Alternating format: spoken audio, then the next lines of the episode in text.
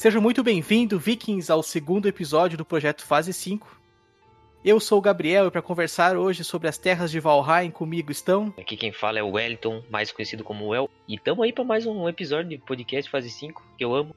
Aqui quem tá falando é Natan. Olá, meu nome é Felipe, mas pode chamar de Casmurro. E hoje, no nosso segundo episódio, vamos falar sobre um jogo que tem tomado todas as streams da Twitch e tem sido o jogo mais jogado da Steam. Uma grande surpresa em acesso antecipado. Vamos falar sobre o que hoje, Felipe?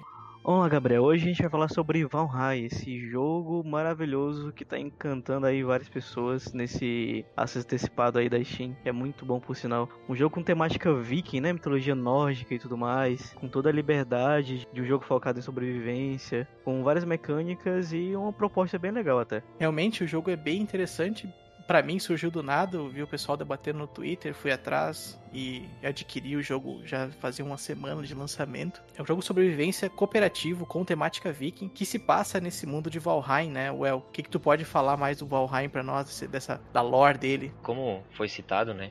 É um jogo que se baseia na mitologia nórdica. Como todo mundo conhece, tem seus vikings, tem sua, seus heróis como Thor, Odin e tal. Mas aqui é mais focado pro lado do Odin. A história do jogo, assim, para ambientar para vocês é basicamente que Odin, ele após ter unido todos os mundos, jogou seus inimigos no décimo mundo, que se chama Valheim, e foi fazer outras tarefas. E nesse meio tempo ele percebeu que alguns inimigos acabaram ficando fortes demais. E aí que entra você. Como o Odin viu que os inimigos ficaram mais fortes, ele, ele, precisava também de aliados fortes. Então ele desceu para o mundo dos humanos e foi achar alguém que tinha morrido em batalha, que fosse merecedor de ir para o mundo de Valheim, evoluir e ter a chance de ir para Valhalla, que era um outro mundo, um mundo cheio de, de fartura, que você vivia junto com os deuses e festejava junto com eles e bebia junto com eles. E aí que começa o jogo, você tendo que enfrentar esse décimo mundo nórdico para ter a chance de ir para Valhalla e se tornar um grande viking. O engraçado é que o personagem já vivia seguindo essa cultura viking, já tinha morrido em batalha, ele precisa fazer outra batalha para ganhar Valhalla. Pra você ver, não, não é muito fácil viver no mundo viking não, pô.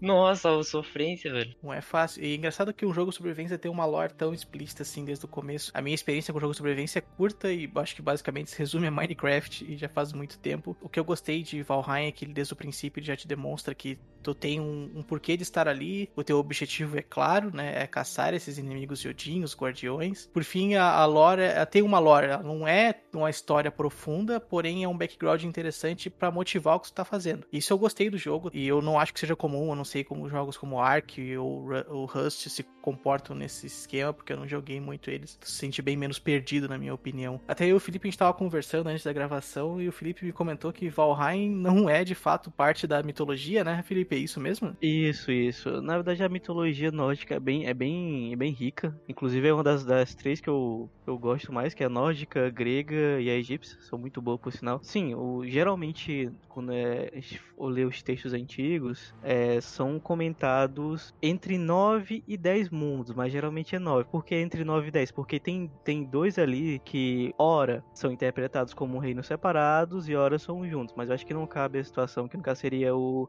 Nidavellir e o Svartalheim, que uma hora são tidos apenas como um reino só e outra hora são tidos como dois reinos separados. E por aí vai. Mas acredito que a parte ali do Valheim não cabe à mitologia. Ele não Não, não, pertence. não, não. Não pertence, não. não. Ele é ele, fora, foi, fora. ele foi usado no jogo para como eu tinha explicado, tipo, para dar aquele contexto, inclusive.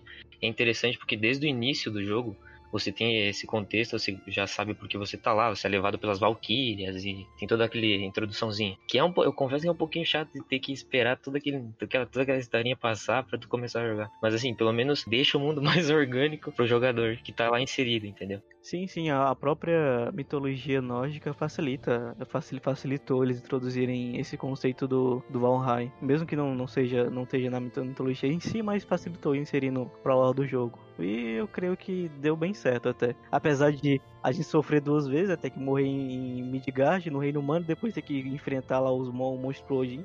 Mas beleza. Admito que mitologia nórdica não é meu forte. Na verdade, eu vai dizer que não entendo nada, eu só entendo o que eu vi de God of War. Mas essa liberdade criativa que o jogo tem em inserir esse décimo círculo é totalmente aceitável. God of War fez isso muitas vezes. Boa parte dos jogos que abordam mitologia tem que ter uma liberdade, né, para tu poder desenvolver alguma coisa ali. Eu acho que foi uma sacada bem inteligente deles adicionar esse purgatório, né, para tu passar por essa aprovação e seguir o teu caminho. Uhum. Eles a estrutura bem boa, cara. E que nem você tinha comentado antes, você tinha perguntado se existem jogos nesse naipe. Poucos, cara, que eu conheço que tem uma história que se completa é The Forest. E Ark também tem, que é nessa vibe de, de sobrevivência também.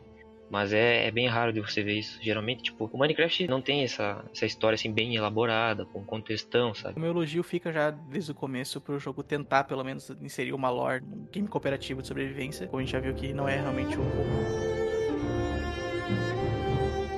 lançamento em acesso antecipado na Steam. Ele foi lançado dia 2 de fevereiro e desde então os números dele têm sido avassaladores. Sim, sim, já, já passou dos 3 milhões já de cópias vendidas. Passou muito rápido, inclusive. Sim. O engraçado é que a equipe é pequena, são só 5 desenvolvedores. Lançaram esse, esse acesso antecipado pra meio que pagar o que eles já tinham gasto no, no jogo anteriormente. Só queriam recuperar o que já tinham gasto no jogo, só isso que eles queriam. Eu acho que sobrou dinheiro. Na data da gravação de hoje, que é 22 de fevereiro, já passou de 3 milhões de jogadores. Pra ter uma ideia, a linha do tempo tempo do jogo, esse número de jogadores é lançamento dia 2 de fevereiro, esse acesso antecipado. No dia 10 de fevereiro já tinham anunciado 1 milhão de jogadores. No dia 15 de fevereiro já anunciaram 2 milhões. Dia 19 de fevereiro já tinham 3 milhões de jogadores. É um número muito grande para um jogo em acesso antecipado. E a recepção dele tem sido muito boa. São 80 mil análises na Steam com 96% extremamente positivas. Até então o jogo tem sido um sucesso. Tanto analisando da forma de mercado de ter vendido tão bem, quanto a recepção dele tem sido muito boa. Quem joga ele costuma falar bem. Tem, claro, problemas existem em todos os jogos, nenhum game é perfeito. Mas o jogo já demonstrou uma qualidade, assim, para um acesso antecipado. Eu fiquei bem é, positivamente surpreso. Então vamos falar um pouco do desenvolvimento do jogo, né? O anúncio dele na Steam ocorreu no dia 13 de junho de 2020. Foi quando saiu o trailer de anúncio dele na PC Gaming Show. Já atraiu um certo interesse da comunidade, mas eu acho que ninguém se esperava o, o, o que aconteceu, né? O boom que aconteceu. Desenvolvido pela Iron Gate, tá? É uma desenvolvedora sueca. E eu fui até o website deles e o que, o que mostra é que aparentemente esse Valheim é o primeiro e único projeto deles, então parece que o Iron Gate foi, foi montada para o desenvolvimento do Valheim. Ela foi fundada por dois veteranos da indústria de jogos, né? Não fica claro os serviços passados dos dois, mas fica claro que os caras sabem o que querem e organizaram muito bem a equipe pequena que tinham. Sim, sim, se eu não me engano, eles fecharam um contrato de distribuição em 2018. Yeah. É, até falando de distribuição, ele é distribuído pela Coffee Stain. Isso, do Goat Simulator. Exatamente, o jogo principal, o jogo da Coffee tem é Gold Simulator. Joguinho da Além... cabra. É, joguinho da cabra. Fez um baita sucesso. É bem grande. E além desse, do Satisfactory e do Deep Rock Galactic. Falando de gameplay, a criação de personagem deles é, lim é limitado, é muito simples, mas eu não acho que faça diferença. Mas o que mais me agrada nele, para mim, é o sistema de evolução dele, o sistema de experiência. Normalmente em RPGs a gente trabalha com uma barra de experiência e um nível que quando tu vai enfrentando inimigos, tu vai aumentando aquele nível que aumenta teus status. Nesse jogo não existem status e nenhum nível fixo. Nesse jogo você possui habilidades como correr, pular, dar socos, usar facas, equipamentos. E essa habilidade, ela melhora de acordo com o que tu trabalha. Quanto mais tu usa, por exemplo, se tu corre, tu fica melhor em correr, se tu corta árvore, tu fica melhor em cortar árvore. É um sistema bem próximo do que o The Elder Scrolls trouxe no Oblivion e no Skyrim. O jeito mais interessante de se fazer um sistema de evolução é esse, porque fica claro que quanto mais tu faz, mais tu evolui, mais tu melhora. Sim, sim, eu concordo. Eu acho até bem dinâmico porque são skills que você eventualmente vai fazer na sua gameplay. Tipo, são skills que inevitavelmente você vai ter que estar tá, é, executando. Ela acontece na tua frente, sabe? Tu tá correndo de volta para casa, tu vê que tu melhorou na habilidade de correr, no meio de um combate, tu bloqueou bem um ataque, tu já melhora a tua capacidade de bloqueio. Para mim, é o melhor sistema de evolução é, é esse, sabe? É quando tu tá fazendo alguma coisa e o jogo te demonstra que ao fazer aquilo você melhorou. Parece mais realista para mim. E não é confuso, porque tu entende muito rápido. A primeira vez que tu evolui, tu sacou, bom, se eu fizer isso, eu vou melhorar de novo. Se eu cortar a lenha, eu vou melhorar. Se eu correr, eu vou melhorar. Se eu golpear com uma faca, eu vou melhorar. Não é, um, não é muito comum em jogos, né, esse sistema. que eu lembro de cabeça foi o que eu já citei do Elder Scrolls. O Oblivion, o Skyrim, eu tenho certeza que segue uma linha assim. Exato. Por isso que quando no exato momento que eu entrei no jogo, pensei, os caras que desenvolveram isso aqui fizeram a melhor coisa do mundo. Eles combaram a maioria do jogo que eu jogava e gostava. O combate Dark Souls, sistema de crafting, tipo Minecraft e da evolução do Skyrim. E daí eu pensei, meu Deus, por que, que não tinham feito isso aqui antes? Sim, sim, eu quero comentar. O combate me lembrou muito um, um Souls-like da vida. Você consegue ter um rolamento, né? Tem o parry, tem o bloqueio ali, sempre com o escudinho levantado, bloqueou, de, de, depois bloqueia dar o golpe. É, o rolamento também tem, então é realmente é, é um, é um combate Souls-like da vida. É, eu senti bem essa semelhança também pela gama de movimentação, né? Bloqueio, evasão, ataque, esse ritmo que tu tem que manter, dependendo com cada adversário, cada inimigo. Tu tem que aprender a trocar o teu ritmo. Uhum. É, mas tipo, vamos ser sinceros, tipo, não é um primor de combate. É um Souls-like, mas não é um Souls-like polido, é um tipo um, gener um genericão. É genérico, caso a ideia tá ali, foi feita e serve o propósito, mas realmente uhum. quando a gente diz que ele é o ter um combate que lembra um Souls-like, não estamos falando que tá no mesmo nível. Não, ele não está, mas ele tem essa tem essa veia, tem essa ideia, principalmente pela questão de conservação de estamina. Tudo que tu faz consome a tua estamina. Tu ser um maluco que só fica dando porrada e partindo para cima, tu vai ficar sem estamina para se defender ou para fugir. E, o, e a pancada dói. A pancada dói. Sim, teu personagem é frágil. Um troll pode te dizimar com uma porrada, tranquilamente. Quem nunca, né? Quem nunca foi pra cima do, do troll com o escondido levantado, levou um, uma paulada já é. O, o troll com uma pancada ele acaba com a tua estamina e com a tua vida. Porque isso é interessante. A estamina é muito importante e tu gerenciar ela de modo preciso também. Tu saber quando bloquear, quando evadir, quando atacar, que vem dessa veia Souls-like, se torna importante no jogo. Ainda que eu tenho ressalvas quanto o que, que os inimigos exigem de ti. Normalmente eles não vão exigir que tu seja um grande mestre e analisar a janela de parry e tudo mais. Normalmente tu vai conseguir vencer os inimigos trocando pancadas mais do que eles te baterem, só isso. Sim, sim, a IA é ligado no famoso modo kill kill. O inimigo vai para cima pra te matar e já era. Ele não se importa se você tá forte, se tá em cima de uma árvore, não, só vai pra cima. Tem alguma coisinha assim que, ah, se o inimigo ficar machucado e tu ignorar ele por tantos segundos, ele vai começar a correr. Mas é tudo bem simples. Normalmente é assim, eles vão te ver, vão te atacar, tá espancando eles, tá esmurrando eles até a morte, eles vão ficar ali até morrer. Sim, sim, é, inclusive é um dos pontos a se melhorar, né? A IA, do, a IA dos inimigos.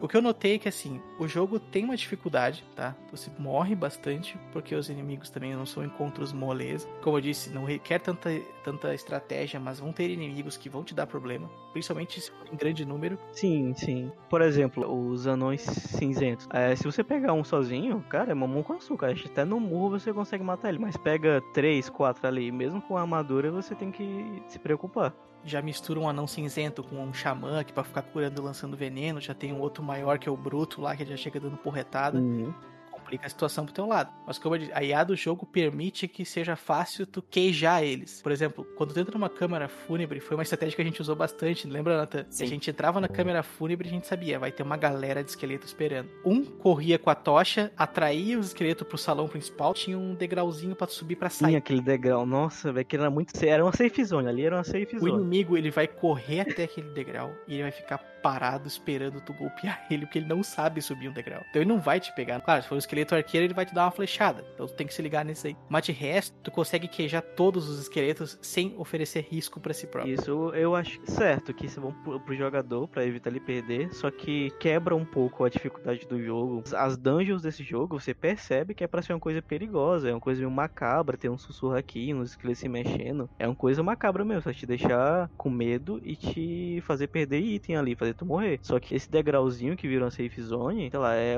pra mim é uma das coisas que tem que ser corrigido no jogo. Tem que tirar isso. Quebra, tipo, nerfa a dificuldade. Pô, ao invés de talvez tirar, só talvez planificar ela, porque ela literalmente é um degrau, né? Desbloqueia o acesso deles. Por um lado, é bom, mas como tu falou, né? Tipo, isso estraga a, a gameplay. Se é o esqueleto com armadura e uma espadinha ali, tipo, tu ah, subiu ali, ele vai tentar te atacar e vai ficar infinitamente ali, tipo, nunca vai conseguir te acertar. Se tá com arco, pronto, terminou aquela dungeon sozinho, se quiser. Vai um por um ali, carrega, desce, acerta, ele vai vir atrás de ti, tu pula no degrauzinho ali, tá safe, até tu matar todos. Mas se não tivesse, meu amigo, Aí sim o bicho ia pegar.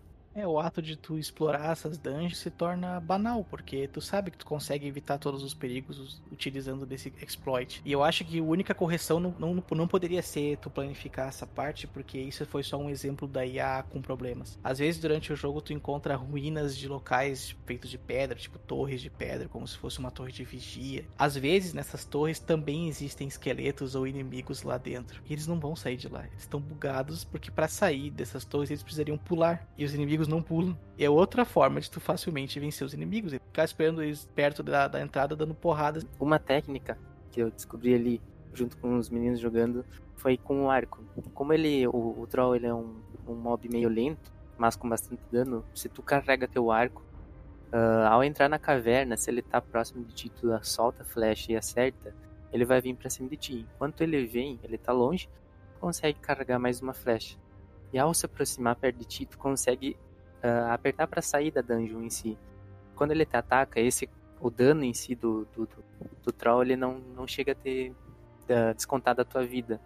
O que é aquele macetezinho não deveria tipo ter, ter um delay ou algo do tipo assim, porque senão acaba estragando. Existem trolls no mundo normal. Caminhando pela floresta, tu vai encontrar trolls. E assim, então não, não, não existe um, nada dentro da lore que impeça os trolls de andarem para fora das cavernas. Então eu pergunto, por que, que o troll não te persegue para fora da caverna? Tu entra com o arco. Essa estratégia que o Nathan falou, a gente sempre usava para pegar os trolls sem se arriscar. Porque realmente o troll, ele é o inimigo que dá uma pancada forte. E ainda da lentidão, tu sabe que a pancada dele vai te deixar com muita pouca vida em uma situação bem precária, ainda que seja lento. Seria muito mais interessante se o troll te perseguisse fora. Pensa, tu tá saindo da caverna e quando tu olha para trás, o troll tá saindo junto contigo, vindo atrás de ti na milhão. Na milhão na velocidade dele, claro. Sim, sim, também tem a questão do, dele bugar nas árvores também. Quando você tá numa floresta muito densa, ele, ah, ele meio que não consegue atravessar as árvores direito, ele acaba bugando e te dando margem para atacar vários ataques. Ele é, outra coisa, tipo, os trolls são inimigos ferozes que batem forte. E as árvores são destrutíveis. Por que, que o troll,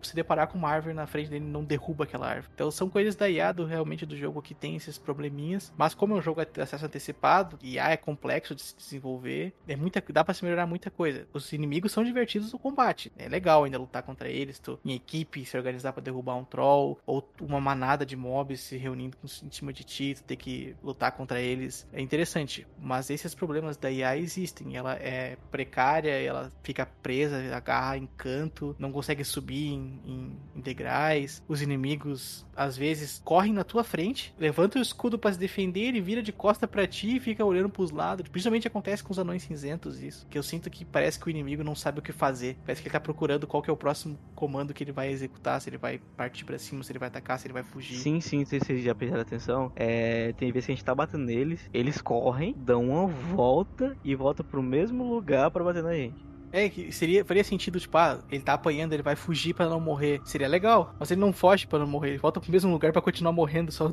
ele deu uma voltinha. Depois que você enfrenta, tipo, algumas vezes os mobs, você, você pega o macete deles e consegue matar fácil, mesmo não estando com arma fraca. É só ter paciência e administrar bem a estamina, que faz diferença, é óbvio eles não têm padrões complexos, né, Felipe? Uhum, sim, sim. É engraçado você ver a primeira reação de alguém enfrentando eles. Por exemplo, eu, a primeira vez que eu vi um troll, eu quase me caguei ali, senhor. Mas o, o, troll é amedrontador, eu gosto disso, sabe? Às vezes quando tu tá explorando uma floresta sozinho, de noite, e tu vê de fundo aquela silhueta, aquele passo pesado, que ele faz um som característico, dá um frio na espinha, dá um gelo. Já começa a puxar as poções ali, as comidinhas. É, já se alimenta tudo que tem, já saca o arco, tensiona ele ou sai na pernada. Né? O problema tá quando tu tá com os quatro anãos cinzentos, os azulzinhos, que seria o nível 2, entre aspas, atrás de ti e tu ouve esse barulho. Aí sim tu fica com medo. Aí é, aí é problema. A espinha gela, aí é espinha gela que a gente já disse, eles têm problemas de IA e até onde eu joguei, eu joguei por cerca de 20 horas o jogo e eu admito que demorei muito para avançar no jogo. E eu sei que eu, quando eu tava pesquisando, eu vi que existe uma diversidade bem grande de mobs até para um jogo em, em, acesso antecipado. Ainda que a minha reclamação fique no sentido de que o jogo tem um ritmo estranho para mim. No começo ele parece que tu tá sempre evoluindo. Até tu enfrentar o, o primeiro guardião, que é o teu objetivo dentro do jogo, é tu enfrentar esses guardiões, tu encontrar o altar deles, fazer a oferenda correta, para então enfrentar eles. Até tu enfrentar o primeiro guardião, que é o Eiktir, que é o servo lá com dano de choque, o jogo parece que tá num ritmo bem legal. Depois que tu vence o Eikthyr, parece que o jogo cai de ritmo. Porque depois do Eikthyr, tu tem que começar a procurar o próximo altar, e tu tem que conseguir minério. É muito chato de pegar minério. Sim, sim, minério é uma coisa bem dificultosa. Eu acho que não, não seja um demérito, mas como o Gabriel falou, a questão é mais pelo ritmo do jogo que cai quando você faz isso, cai muito. O mapa do jogo é muito grande, é muito grande mesmo, comparado com os jogos que tem por aí. E o mapa é gerado proceduralmente, né? Muito interessante. Sim, é. É proceduralmente, ou seja, as cavernas não são as mesmas que você vai encontrar no mundo do seu amigo. São a, a localização tanto dos altares dos bosses, quanto de cavernas, de mob, até mesmo. Até mesmo não, o relevo do mapa é totalmente diferente de, de uma semente para outra. De uma seed, no caso, de uma seed pra outra. Eu ia comentar que ele usa a lógica da seed do Minecraft, do No Man's Sky, que seriam tipo coordenadas ou códigos do mundo. E cada um tem o seu código. Lembrar de uma coisa, cara, gamer é um, é um, é um bicho é um bicho sacana, velho. É um, ele, ele sempre procura os glitch. Ele sempre procura glitch no jogo. A galera descobriu uma seed que traz um, um NPC que é muito importante para alguns itens, que uns itens muito bons inclusive, e já faz ele nascer perto do spawn.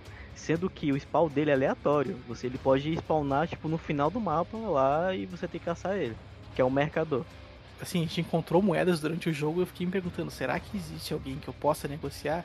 E 20 horas de jogo eu não fazia nem ideia que existia esse mercador. Claro que 20 horas de jogo para um jogo desse tamanho não é muita coisa. Eu sinto que eu só arranhei a superfície do que o jogo tem para oferecer. Com essa seed ficaria bem mais interessante. Eu gostaria de descobrir isso quando eu comecei a jogar. não, é o que o pessoal faz. O pessoal cria o seu mundo normal. E aí depois cria um mundo com essa seed. Só para ir lá e comprar os itens dele. E depois voltar pro seu mundo. Não, o pessoal é longe, né, velho? Isso aí é, é, é, é quase um, um, Tu procurar os códigos de cheat do, do GTA San Andreas. Chega, chega nesse nível, assim.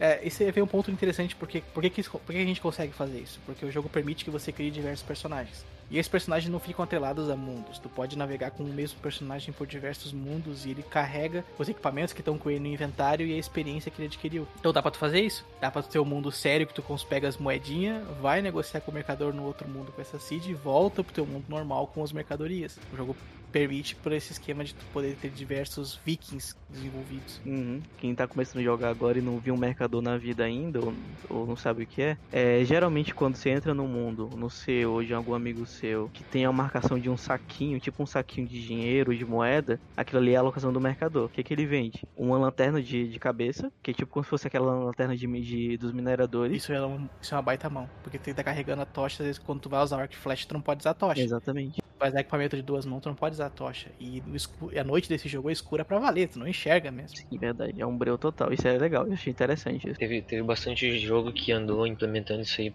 pela questão da tocha, né? Tanto que teve uma época quando o Minecraft mudou o sistema do inventário dele que permitia você ter alguma coisa na mão esquerda foi meio que arquitetado por causa disso, para poder colocar uma tocha, porque ninguém mais aguentava entrar na caverna escura, ter que botar a tocha para depois, sacou? A maioria tem o Ark que possui o capacetinho, né? Claro, é mais tecnológico. O Valheim agora tem vários jogos que estão implementando isso aí, porque realmente tu tá numa caverna escura, tu tá ferrado, velho, não dá para conseguir, não, tu não consegue usar as armas direito. Precisa dessa, dessa visibilidade nas câmeras fúnebres também tem esse esquema, né? Eu gosto de usar numa mão uma arma outra mão um escudo. Na câmara fúnebre é muito escuro, é uma dungeon, então alguém tem que estar tá com uma tocha. Essa pessoa que tá com a tocha ou vai ter que sacrificar o escudo ou vai ter que sacrificar a arma. Isso que o Casmurro falou que é um item, é um item bem interessante, que é útil pra caramba. Além do, dessa lanterninha, o mercador também tem alguns itens como uma vara de pescar, a isca que te permite você fazer receitas com peixe, que até então, tipo, no início você não você vê o peixe ali, mas não sabe nem como é que pega o peixe. É nesse mercador que vende a vara. Só nele que vem. Eu tentei pescar com um arco flash e não deu certo. Eu também tentei. Se fica lá, sou merda, meu irmão. Até, tipo, voltando no, no quesito da IA, uh, ah, tem horas em que o peixe ele buga na margem do rio. E tu consegue até pegar ele. Até teve um, um dos mapas que, tipo, eu olhei o peixe boiando lá, tipo, pulando, bugado. Tu consegue até pegar dessa forma, mas, tipo, de outra forma, a não ser, acredito sim, a, a, vara de pescar, não. Eu nem sei se eu diria que pode ser um bug, porque o jogo tem um sistema interessante de maré. Quando é noite, a água sobe, tem questão de onda, tem todo um sistema pra, pra água em si. Então pode ser que realmente o peixe na, na maré alta, ela tava ali moscando, e quando ela baixou, ele não conseguiu voltar pra água e ficou. A gente encontra, às vezes, algum peixinho na, na margem mesmo ali, porque pescar, eu não sabia, tentei com a flash e com a lança e não deu certo. O de maré realmente é bem interessante, também gostei. Eu fiquei, meu Deus, olha isso. Eu, inclusive, Inclusive, eu acho que dos jogos que eu joguei, ele é um dos poucos que tem esse sistema de maré, na verdade. Sim, a gente construiu. Lembra que a nossa base do nosso mundo ficou perto de um local com água. E a gente construiu ela numa distância considerável da água. Só que a gente não sabia desse esquema. Quando foi de noite e tava ventando mais, aquela água começou a vir, vir, chegar perto da casa, que eu realmente pensei que ia acabar com o nosso acampamento. Ah, voltando a falar do mercador, agora o item que é o melhor que ele traz é um cinto que aumenta o peso máximo que você, que você leva. Isso é uma pergunta que eu tinha comigo enquanto eu jogava. Inventário do jogo. O sistema de inventário dele tem dois limitadores. Primeiro é o espaço físico, quer dizer, o inventário é dividido em quadrados, e cada item guardado ocupa um desses quadrados. Só que ele também é limitado pelo peso. Cada item tem um peso. E teu personagem pode carregar um limite X de peso. E é um pouco confuso o inventário do jogo. Eu não achei ele tão interessante porque não existe um inventário exclusivo de equipamentos e armas. Fica tudo no mesmo inventário, item que tu pegou, equipamento que tu tá usando, arma, fica tudo no mesmo lugar. É um pouco confuso, mas ainda assim, esse sistema duplo de limitação é interessante, só que eu realmente eu não sabia como é que tu expandia isso. Tentei procurar um jeito de fazer mochila. Imaginei que se tu ficasse correndo sobrecarregado, tu melhoraria a tua capacidade de carregar peso, quando na verdade era um item do mercador que eu realmente não, não teria como eu saber, porque eu não encontrei o mercador. Sim, mas o pior é que só tem como aumentar o peso, se não me engano. A, os slots ainda não tem. Eu creio que vai sair futuramente esse item para aumentar os slots. Claro, tem o sistema dos carts, né? Que tu pode criar um carrinho, tipo, tu carrega um carrinho de mão, entre aspas, que tu leva itens e tudo mais, que dá um storage maior. Mas teu limite de carregar não é muito grande, não. Tu vai pegar minério, que é pesado, então te complica bastante. Cara, se tu pega, por exemplo, uns 15 minério, tanto de cobre quanto de estanho, teu inventário fica full, tu não consegue carregar. Imagine, mora, por exemplo, na margem de um rio, na floresta normal, não lembro o nome, tu encontra um grupo assim de minérios no meio da floresta negra, tipo, é uma viagem muito longa. Para tu conseguir fazer essa transição tipo, de uma ponta a outra, Floresta Negra, onde tem os minérios, para tua base, fazer a fundição deles, demora muito. Então, tipo, para tu conseguir ter agilidade assim no processo de fazer esse, esse esquema de pegar, minerar, derreter e tudo mais, tem que conseguir esse carrinho que o Gabriel comentou agora há pouco. Cara, isso auxilia muito na agilidade do jogo. Até eu fazer o carrinho, tu tem que produzir o bronze, produzir o prego, então tu vai ter que realmente carregar nas costas minério até tua base para montar essa parte. Isso, que se você tá jogando com os coleguinhas ali, até que facilita porque cada um pode levar um tanto do, do minério, mas se você joga sozinho, aí você vai passar um pouquinho de dificuldade para fazer isso. Essa parte de mineração do jogo, ela é interessante, eu achei legal, porque tu tem que às vezes combinar dois minérios diferentes para produzir produzir uma liga nova, que aí sim essa liga nova é que vai produzir os equipamentos. No caso do jogo é cobre e o estanho são encontrados na natureza,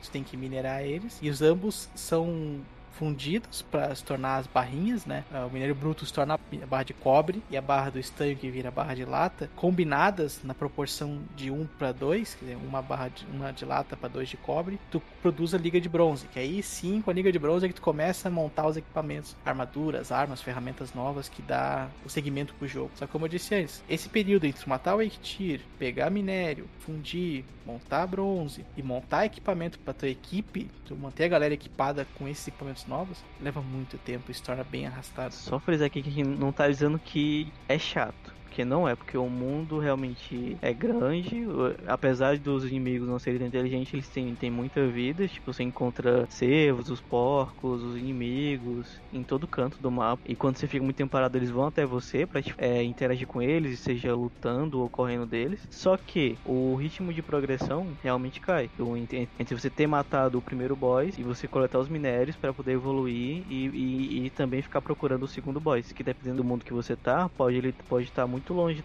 Realmente, é, a gente falando assim parece, nossa, os caras odiaram o jogo então, só reclamaram até agora. Não, são partes do jogo que realmente dão, dão a decaída, por exemplo, o ritmo cai um pouco, a dos, dos inimigos não é 100%, mas ainda assim, com tudo isso, o jogo é extremamente divertido. E assim, eu digo, a dica é jogue com amigos. Tu jogar com dois ou três amigos, muda totalmente a experiência, é muito mais interessante. E mesmo essa parte de buscar o minério, que é um ritmo mais lento, demora mais para tu progredir, que é isso que dizer, demora mais para tu progredir quando chega nessa parte, é extremamente interessante porque o jogo é divertido, vai acontecer coisas engraçadas, daqui a pouco um parceiro tá sendo perseguido por um monte de mob. Tem a, pra dar uma pimentada no jogo, tua base pode ser atacada por um grupo de mobs, tu vai ser avisado, tu vai ter que retornar e vai ter uma onda de mobs atacando tua, tua base. São coisas que dão uma pimentada um pouco no, no na monotonia da, desse ritmo. Como eu disse, são alguns alguns probleminhas que não, não deixam o jogo ruim. O jogo ainda assim é muito divertido e as horas passam rápido com ele. Sim, sim. A gente até fez um esqueminha lá de aí o Gabriel e o Nathan levou as carrocinhas e eu tava escoltando aí. É, isso é legal. Tipo, de noite, assim, tem que ter alguém na escolta e a galera que tá com a carrocinha fica um pouco limitado o movimento dela, porque tá com aquela carroça carregando ela. Sim, sim. Uh, o jogo tem muita margem pra roleplay, muita mesmo, que também deixa o jogo muito mais divertido.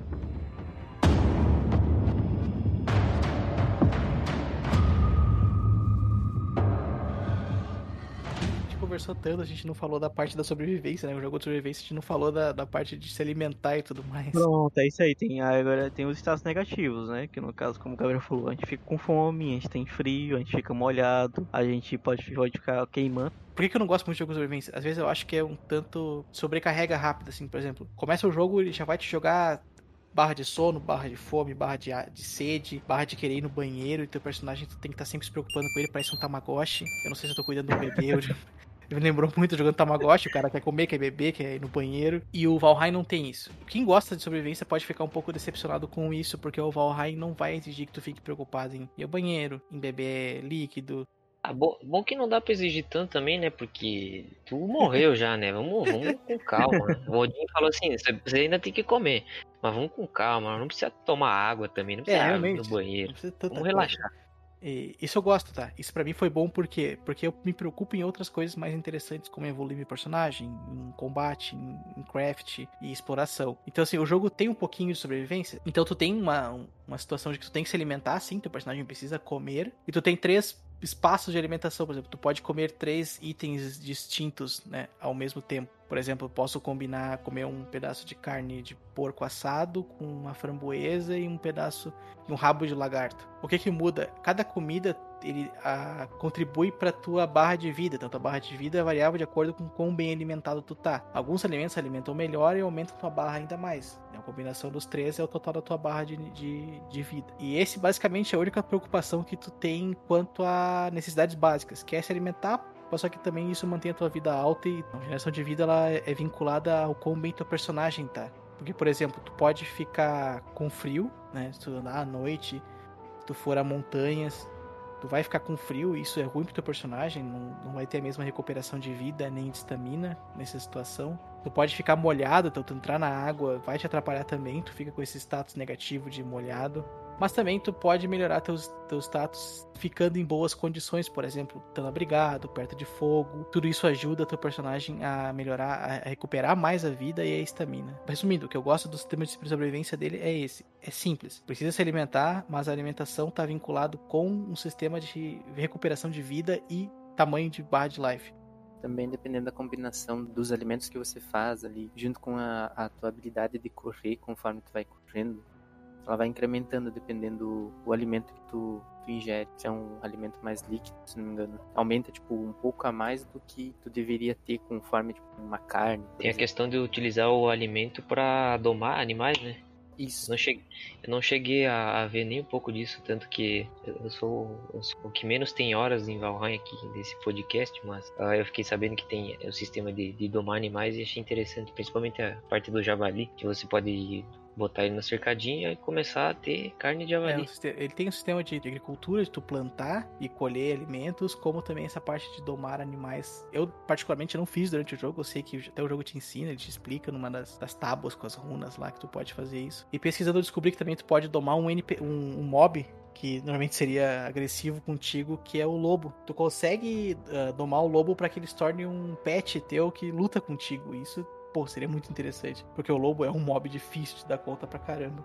Vocês que eu diga, né? Não tenho uma experiência. Felipe que eu diga, né, Felipe? Tu gosta dos lobos? Eu odeio aquele mob, pelo amor de Deus. Ah, tava eu lá.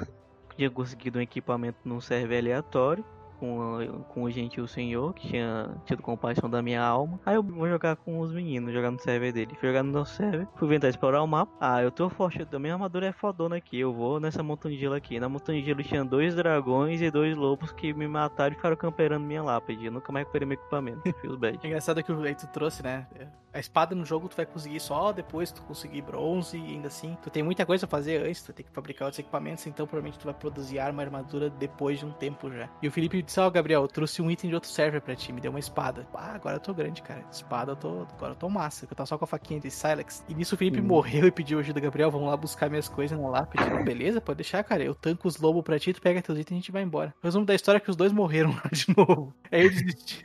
Perdemos Eu tudo. desisti de pegar a espada de volta. O, o jogo sabe penalizar quando ele quer, né? O sistema de morte do jogo é interessante, porque ele pega aquela base de alguns jogos que usam, como o Seven Days to Die, que ao morrer, você deixa uma mochila. E essa mochila, ela, ela vai ter os, os itens que você estava portando. Ao morrer também, você ah, perde experiência. No Valheim é semelhante, só que no caso do Valheim, fica uma lápide. Aí ao voltar, tu tem a chance de recuperar os itens. E se tu morrer de novo, por acaso, no caminho, ah, vai ficar marcado o ponto em que você morreu, mas não o ponto em que tá tua lápide. Aí você vai ter que se virar pra achar a lápide de novo. Mas é nesse sistema, assim. É interessante porque teus equipamentos não vão sumir, mas ele fica marcado só o último local da morte. E isso aí seria inteligente se você morrer e fazer uma marcação, só que também tem como marcar o mapa com alguns símbolos lá. É, o mapa é interessante por causa disso, né? Ele tem esse sistema tipo, de tu fazer marcações no mapa. Sim, sim, falando. Pegando ga- o gancho ali da morte do loot, é, o inventário não fica bagunçado. Por exemplo, se você colocou sua camisa ali, seu, seu, sua vestimenta no- nos primeiros três, três slots, suas suas armas, quando você recuperar o inventário, vai estar do mesmo jeito lá, no mesmo slot. Ele me- memoriza os Facilita, locais. né? Facilita pra tu pegar teus itens de volta. Isso. Eu gostei disso por causa que teve um episódio que eu e o Gabriel tava tretando com um troll ali, que era com aquele com o porreto, o maluco me deu uma porretada. Não deu tempo de tinha adentrado um pouco mais do que o comum da caverna, enquanto o Gabriel sentava a flecha no cara. E eu, bem feliz, né? Vou driblar o cara, vou por trás. E o Gabriel saiu da caverna, o maluco setou eu como ó, levei uma paulada, depois acho que deu um segundo, depois o maluco já meteu outro ali, bom, pronto, né? F, morreu. Cara, isso, isso me puxa um questionamento. Será que quanto mais tu apanha no jogo, mais resistente tu fica também? Seria interessante. Porque dá pra, pô, seria interessante tu chegar e, sei lá, apanhar pra javali, depois apanhar pra lobo. Só pra chegar na hora de um troll vir atacar você, ele não te espancar, não. Teu personagem ganhando cicatriz, sabe? Ficando cheio de cicatriz e melhorando a resistência, a porrada dele. Eu acho que o Felipe ficou com uma marca. Cara, o maluco se entra nas florestas, velho. Ele só diz assim, cara, tem uns sete anão cinzento atrás de mim. É impressionante, velho. Parece que o pessoal tem uma marcação ali em mim. Engraçado. Eles passam do lado do mob, o mob ignora eles. Eu passo do lado, o mob vai e chama os amiguinhos pra me pegar. Isso é o imã de mob, mano. Botar o, um de Casmurro no, num cercadinho e usar de farm, tá ligado? O cara nasceu com uma passiva, velho. É que nem aquele Subway Surfs, né? Ao invés de pegar o imã pegar as moedinhas, ele pega. Ele já nasceu com essa passiva.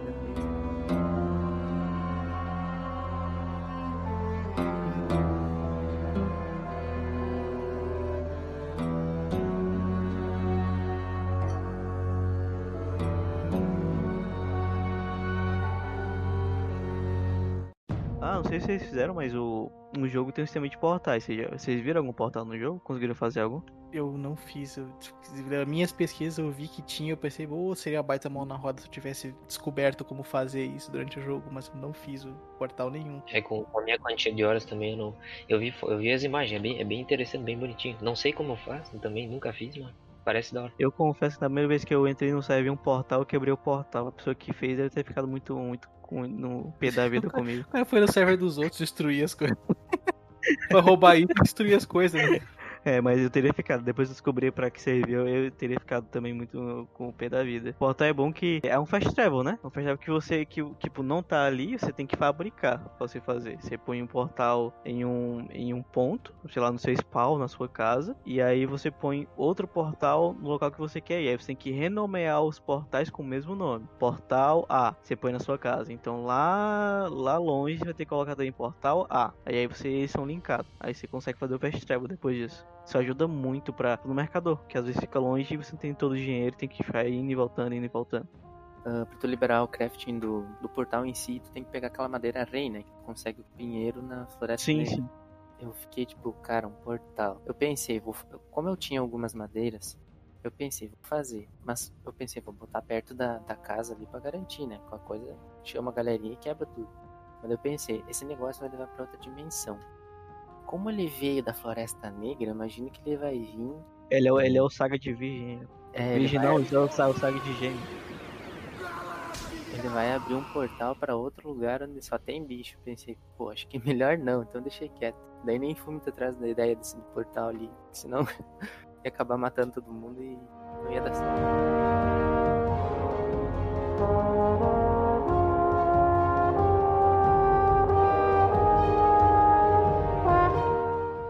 Sistema de craft e de conhecimento de, do, dos itens de craft. Tipo, que você não, não, não pega. Você não pega o diagrama, você não pega a receita. Você descobre, você aprende a, a fazer de acordo com o item que você pega. É, teu personagem meio que aprende por osmose, né? Ele toca na barra de cobre e tem um insight de tudo que ele pode fazer com ela. E faz sentido, porque se eu, se eu não tenho um, um material, eu não consigo vislumbrar o que eu consigo fazer com ele, se eu não conheço o material. Não é uma justificativa, tipo, exemplar, mas no começo do jogo, se vocês perceberam, no, no, vocês conseguiram ler os textos, tiveram paciência? É, ele. não. Cara, ainda Ele era vai- aquele, aquele morcego carregando. Mentira. É a, Val, a Valkyria. Ô, É um, é morcego um- não, né? Pô, chamou a dos melhores guerreiros de Odin de, de É, morcego. não, é que assim, tu disse, ah, aquele corvo. Ah, tudo bem. O morcego. Aquele corvo lá que fica enchendo o saco durante o jogo inteiro e, quai, que brota do lado do nada, né? Com aquela exclamação. E fica aqui, ô, me, me olha aqui, né? Até tu não atender ele, ele fica te seguindo o jogo Hum. inteiro. Inclusive, esse- esses dois, só esses dois corvos, eles só fazem parte da mitologia nórdica. São os dois corvos de Odin. Um representa a memória e outro representa o pensamento. É bem interessante a filosofia, inclusive. Tá, mas só completando. Na parte inicial do jogo ele fala: Olha, você é um guerreiro, você morreu, só que a sua memória tá bagunçada. Então tem coisas que você não lembra, que você só vai lembrar caso você tenha você vai lembrar com o decorrer do tempo. Então isso é meio que uma justificativa pra ele assim que pegar o item, ele se lembrar pra aquele item serve e aí ele ele lembrar o que que pode construir com o item. Famoso, mais famoso flashback que ele vê na hora assim. Nossa, eu lembro que, pra que serve. A explicação ficou bem melhor. É, ele, ele, ele, pega, ele pega o item assim e fala: "Ah, agora eu saquei, agora eu entendo Ah, tudo agora eu se entendi. encaixou". Agora eu saquei! Agora todas as peças se encaixaram! Eu estou entendendo tudo agora!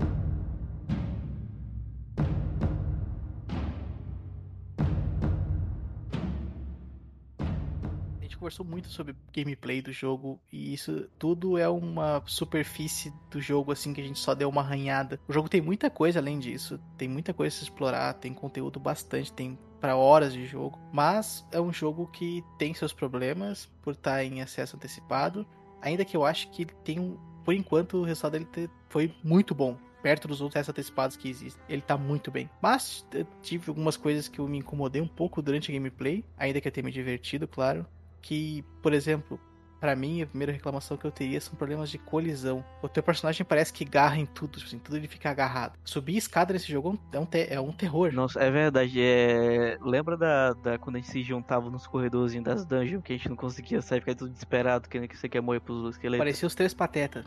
Os caras ficavam a gente ficar preso no corredor, os esqueletos vindo pra pegar a gente, a gente não sabia pra que lado que corria. Ah, tem um pouco de falha nossa nesse caso. Mas acontecia. O Natan lembra quando tu construiu a nossa base e tu botou uma escada pra entrar nela? Lembra o que, que tinha que fazer? Tinha que correr.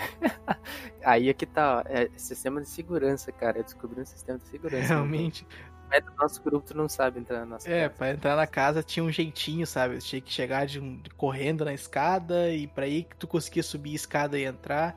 Tinha que Tinha, embalar, tinha que vir né? embalar. É, é pé na porta, pé na porta. Só faltava isso. E out- outra coisa que eu achei, a, a tradução do jogo, assim, o jogo tá traduzido em várias línguas. Porque o, o pessoal da equipe de desenvolvimento do jogo aceitou que a comunidade mandasse traduções pra eles. Claro que eles não estão conseguindo verificar cada uma das traduções que existem, mas o jogo possui uma tradução em português. Façam que você consiga jogar o jogo, compreender do que ele se trata, das suas mecânicas e tudo mais. E a tradução tem alguma falhazinha que outra ali, alguma palavra perdida numa frase que não foi traduzida, um item que não foi traduzido, coisas muito pequenas que eu notei que numa, na semana que eu comprei aconteciam bastante, na semana já não tinha mais tanto, era bem menos. E a tradução, na minha opinião, que tá sendo feita, tá bem boa, tá bem fiel com o que, o, o que significa os, os, inimigos e tudo mais. E é um plus, né? Porque a pessoa tem que entender esse tipo de jogo, o que, que tá se passando, o que, que o item faz, como prosseguir e tudo mais. Inclusive, vou dar uma alfinetada aqui, tem empresa grande com jogos muito bons e mesmo assim se recusam a fazer pelo menos uma legenda, cara. Legenda é o mínimo. Dublagem eu nem cobro porque dublagem é caro, eu sei, mas legenda, velho. Tem jogo grande, empresa grande que cara, tem como fazer isso, não dá faz. pra tu ver que, tipo, eles estão deixando de ganhar muito dinheiro. Tem lugares como o Brasil que o pessoal deixa de comprar porque não tem legenda, só que tem muito consumidor. E aí as empresas não vê isso, entendeu?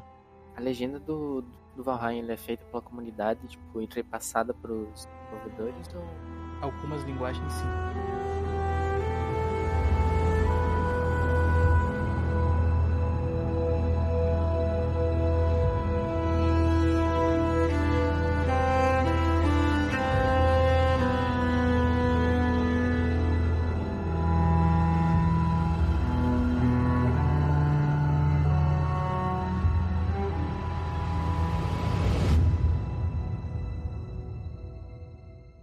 Opinião pessoal, eu não gosto de jogo muito escuro. Até tipo, tem jogos de terror assim que meio que te obriga a botar um. Sugere, pelo menos tem a opção, esse Valheim não tem, de tu aumentar o brilho, mas tipo, o jogo em si, por exemplo, de terror, ele te dá a sugestão, ah, uma melhor experiência mantém o brilho baixo.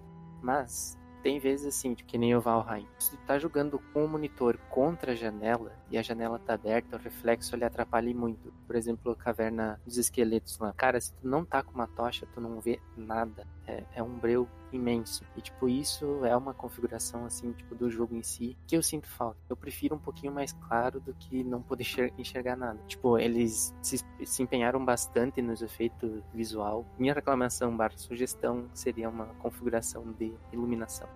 Na parte, na parte gráfica, eu acho interessante que, assim, apesar do jogo ele, ele ter sua modelagem, seus objetos meio antigo, tipo, você percebe que parece um jogo antigo, ele consegue mesclar com a, com tecnologias que deixam o jogo bonito, como opacidade, como sombras, iluminação global, iluminação perto, até a própria física que torna o jogo mais bonito, como o sistema de fumaça, quando você tá, por exemplo, você fez uma fogueira dentro da tua casa, tua casa vai ficar fumaciada, velho. Você precisa fazer algum exaustor para tirar essa fumaça dentro de casa.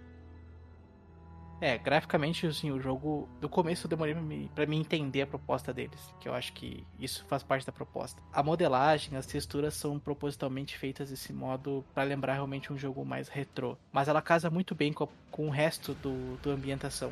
Parece que tudo casa direitinho, na minha opinião, pois que eu fui me acostumando. E realmente, os efeitos do jogo de iluminação, nevo, como já falou o El, é muito bem feito e é muito bonito. Eu não tenho tanto problema com a iluminação do jogo, eu acho que ficou bem legal, casou com a ambientação dele. Ficar olhando pra água, tu vê o sol se pondo na água, é muito bonito. A, a noite estrelada, olhar pro céu. E sempre que tu olha pro céu, tu consegue ver galhos da Brasil. O jogo, graficamente falando, ele é diferente. Pra muitas pessoas vai olhar e dizer, cara, que coisa horrorosa esse gráfico do, do PlayStation 1. Mas mas na minha opinião, tudo, os, tudo a parte gráfica casando todos os conceitos juntos, ela fica muito bonita e fica bem feito. Eu acho que tem um, um, um, estilo por trás dela que dá esse toque. Eu tive mais um bug no jogo, né? Dois bugs, na verdade, dois probleminhas. A gente teve, né? Não sei se vocês lembram quando a gente tava jogando junto, que o servidor bugou de todos, todos os baús do servidor. Ninguém conseguia saber baú nenhum. Esse é um, esse é um bug recorrente, inclusive. É, tipo, acontece várias vezes durante a jogatina aconteceu duas vezes com a gente, do a gente ter que resetar o servidor porque todos os baús ficaram inacessíveis. E o outro é, foi o problema de otimização. O meu PC não é top de linha, mas eu consigo rodar o jogo na casa dos 90, 100 frames. Só que do nada, às vezes, o frame caía para 40. E não é aquele frame drop de 40 e volta que dá um stutter e o jogo dá aquela travada. Não, ele cai pra 40, 30 e ele fica nesses 40, 30 por, sei lá, 5, 6 minutos. Depois ele volta normal, 90, 100 frames. E não é porque ah, eu entrei num local com muito inimigo ou muita partícula. Não, realmente pode estar sentado na casa, ele acontece isso do nada, atrapalha a gameplay, depois volta. Mas questão de otimização dá para entender por estar em uma, um acesso antecipado. É totalmente compreensível não tá 100% essa parte ainda. Sim, sim, eu creio que é, realmente a otimização é, é uma coisa que todo mundo que joga ou já jogou Valheim é, diz que é uma coisa nítida, tipo, não tem como esconder isso, mas normalmente é saltando, o jogo tem acesso antecipado. E otimização e polimento geralmente são as últimas fases de um projeto de jogo até que tu falou agora, Felipe, realmente essa parte de, de, de polimento e de, de partes finais de desenvolvimento do jogo Segundo os próprios desenvolvedores, em questão de features, eles já desenvolveram 75% do que eles tinham planejado, o que é um número bem grande. E a questão de conteúdo do jogo bruta mesmo, eles disseram que estão por volta de 50% completo. Então o trabalho está bem avançado, ainda que seja um early access, né, um acesso antecipado, está avançado, mas ainda assim, essas partes, esse brilhinho final é, vai ficar para frente, mas agora o jogo é totalmente jogável não, aconteceu bugs assim de eu não conseguir avançar no jogo mais. Claro, do baú ele ficava difícil, não ser bom, mas foi só resetar o servidor e voltou ao normal. No próximo ano, os desenvolvedores prometeram adicionar mais itens de inimigos, chefes, armaduras, roupas, armas e tipos de armas, além de novas opções de construções. Então, tem muita coisa para chegar ainda, o jogo já tem um monte de conteúdo, tem mais conteúdo para chegar e o jogo tá claramente no caminho certo, sim. Ainda que tenha, na minha opinião, tem problemas, tem, mas o acerto deles é mais numeroso que problema e no fim a experiência que eu tive foi divertido, eu gostei, eu tô louco para voltar a jogar, para montar o resto dos equipamentos com a galera, de pegar armadura de bronze, enfrentar os outros chefes, que eu vi que existem mais quatro, que eu só derrotei um até agora, encontrar os novos biomas, encontrar os inimigos novos, então para mim o, o, resultado do jogo ainda, o saldo é muito mais positivo que negativo, sem dúvida. Preferível, a gente nunca sabe, principalmente depois de coisas que aconteceram na comunidade uh, recentemente com as empresas, a gente espera que essa empresa, apesar da, do, da quantia da grana que eles estão ganhando, eles usem isso, invistam isso mais no jogo e não, não se deixem levar pela quantia de dinheiro que eles estão ganhando e esquecerem o jogo, sabe? É muito, é muita grana. E imagino que eles nem eles imaginavam o tanto que eles iam conseguir com esse jogo. Então, assim, espero ver bastante conteúdo, uma sequência talvez, e que a empresa prospere, porque pelo que eu já vi, em cinco caras conseguiram fazer um jogo assim de nível triple A, sem querer exagerar, mas realmente, cara, se, se o cara se fosse uma empresa enorme, bilionária, falando vou lançar Valheim, eu aceitaria, cara. É, então, um, acho que isso encerra o nosso debate. A gente já conversou bastante sobre todas as experiências, o que a gente achou do jogo. E seguindo o nosso sistema de notas, né? Como a gente já falou sobre o jogo, eu novamente a gente vai dar uma nota de 0 a 5, podendo ser fracionada a sua nota. Começando por mim, seguindo a ordem do início do nosso cast, é que para mim o Valheim ele tem um 4 com certeza. Não é exatamente o meu estilo de jogo, mas ainda assim me diverti muito. Como eu disse, o saldo é bem positivo e eu acho que o 4 é uma nota muito boa. Porém, eu acho que com as melhorias e com o que estão prometendo, o jogo possa vir a ficar ainda melhor. E com certeza ele vale a pena. A gente não falou de valor, mas ele custa 37 reais na Steam. Sim, 37 reais hoje em dia, infelizmente, é, não é mais tanto dinheiro. Infelizmente, com certeza. Vale a pena o investimento dos 37. Ele roda em máquinas até um pouco mais, um, mais humildes. E vale a pena reunir a galera para jogar esse jogo sim. Então, para mim, ele vale um 4 sem dúvidas. Eu vou, vou ter que seguir na mesma ideia do Gabriel. Para mim também, eu daria um 4. Até porque eu vou levar em consideração que eu não joguei, não, não obtive a experiência 100% do jogo ainda, mas é aquela coisa, eu gosto de olhar em todos os fatores e dar a nota com base nisso, com base no que a empresa fez, como a empresa trabalha, ou como o jogo é, como eles, eles idealizaram para o futuro. Então, toda essa parte, tudo, juntando tudo isso, eu, eu tenho grandes expectativas, apesar de ser perigoso, mas enfim, tenho grandes expectativas de que continue sendo um, um ótimo jogo para jogar e que tenha uma vida útil enorme. Inclusive, estou muito afim de continuar jogando e somar mais umas horinhas. Então, eu deixo o 4.4, podendo variar, claro, ainda tem muito que o jogo evoluir, segundo eles. Eu vou dar um 4.5 porque eu não sou muito exigente para jogo. Mas, tipo, o Valheim, assim. É, não é exigente mesmo. O próximo episódio do nosso podcast vai deixar bem claro como tu não é exigente com o jogo. Cara, eu gosto de jogar, sabe? é, tudo bem, prossiga. Enfim, Valheim, pra mim, é um jogo que se tu jogar sozinho, assim, pô, a evolução demora um pouco. Cooperativo, assim, é, mais é pela diversão entre amigos, te força a, ser cooperativo, entende? Consegue se, separar funções ali, consegue se organizar e todo mundo se divertir. Ah, chegou um negócio de um troll, ah, junto geral ali, vamos amassar a pau, ser louco, né? Fora às vezes que às vezes. Mais normal o troll amassar, gente. É verdade. Do jogo em si, desenvolvimento, fora a minha sugestão barra crítica, ele tá bem, bem feito. Tem os seus bugzinhos, é normal, que nos meus comentários de início era mínimo esperado impo- achei que seria meio que impossível o negócio sair 100% já. É jogável, é bom de jogar. Bom, vamos lá. A minha nota vai ser um 3.8.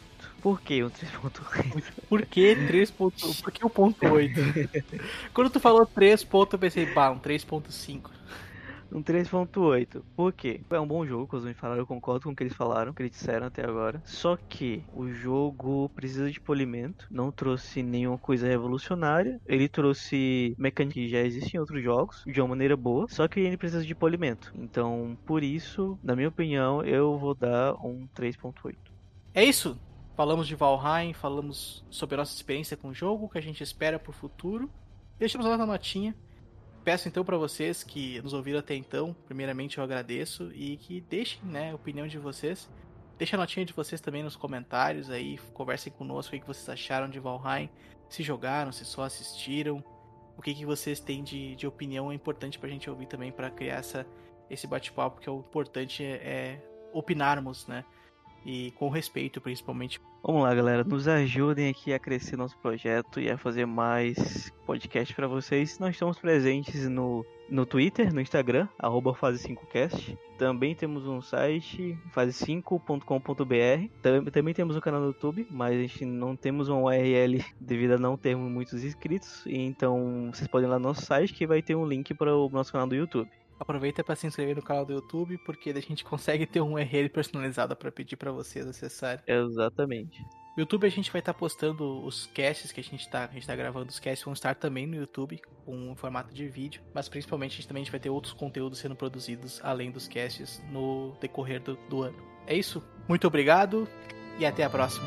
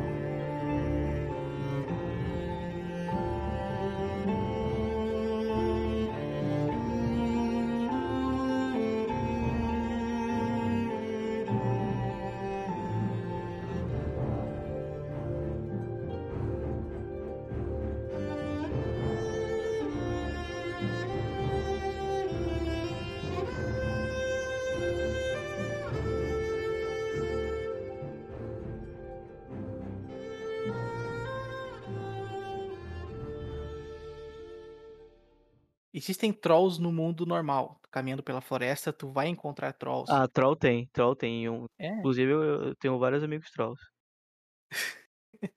tá trolando, né, Felipe? É,